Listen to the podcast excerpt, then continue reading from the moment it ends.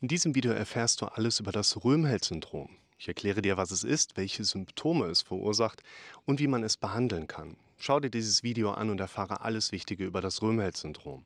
Das Röhmheld-Syndrom ist ein medizinischer Begriff, der zur Beschreibung von Herzproblemen verwendet wird, die insbesondere durch Gasansammlungen im Darm und Magen verursacht werden.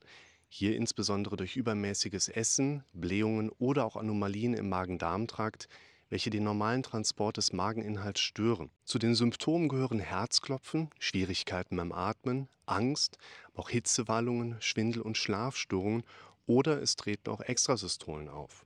Wenn sich die Luft im Verdauungstrakt ansammelt, wird das Zwerchfell nach oben gedrückt und übt direkten oder auch indirekten Druck auf das Herz aus. Eine Vielzahl von Herzproblemen kann auftreten, einschließlich Schmerzen, die Angina pectoris ähneln, also mit einem enge Gefühl in der Brust auftreten.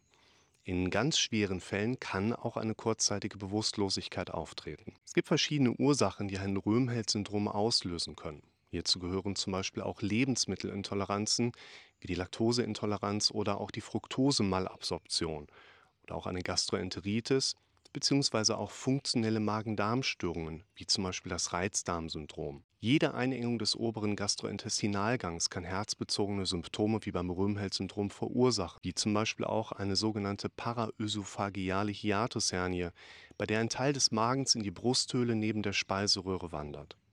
Beim Röhmheld-Syndrom kann alles helfen, was auch Blähungen lindert. Hierzu gehören verschiedene Hausmittel wie gequollene Flohsamenschalen oder auch Tees aus Kümmel, Anis und Fenchel. Zudem sollten Nahrungsmittel gemieden werden, die ein Betroffener schlecht verträgt und auch mit einer Raumzunahme im Verdauungsbereich einhergehen. Zudem sollten generell auch zu große Ess- oder Trinkmengen verhindert werden.